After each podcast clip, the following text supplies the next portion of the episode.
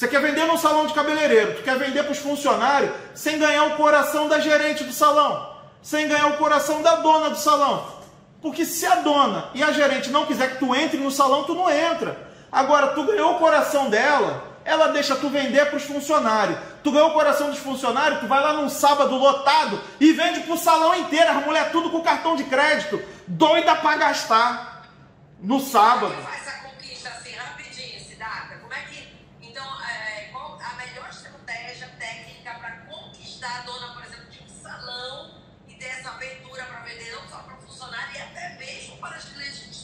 Primeiro lugar, tu tem que chegar lá e perguntar quem é a responsável pelo salão e tal, barará.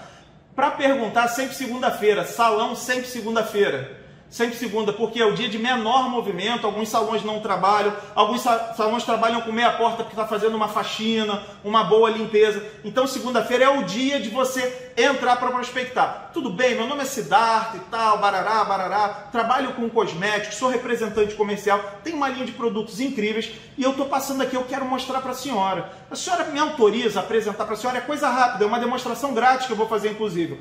E, e a mulherada de salão está acostumado com experiência, com experimentação, com, com degustação, com demonstração.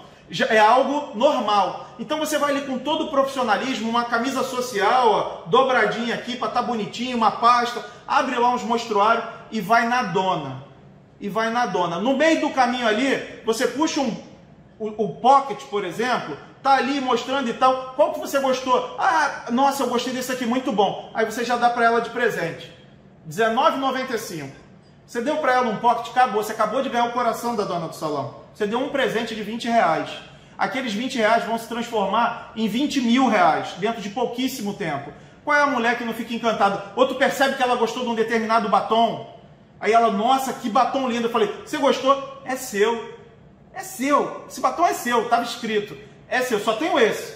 É o último, mas é um batom muito exclusivo, muito especial. Uma mulher especial igual você. Você merece esse batom. Vou te dar de presente. Ó, Natal nem chegou e Papai Noel já te visitou. Ganhou o coração, acabou. Ganhou o coração, ganhou a carteira. Ganhou aprovação, ganhou autorização. Aí você vai lá e na mesma medida você vai tratando a gerente, tratando a atendente, tratando a tia do cafezinho, tratando todo mundo com muito respeito, com muito carinho, e você vai se relacionando, respeitando, se apaixonando pelas pessoas, fazendo as pessoas se apaixonar, e aí os clientes, ele, ele, ele deixa de ser um transitório para se tornar um cliente defensor.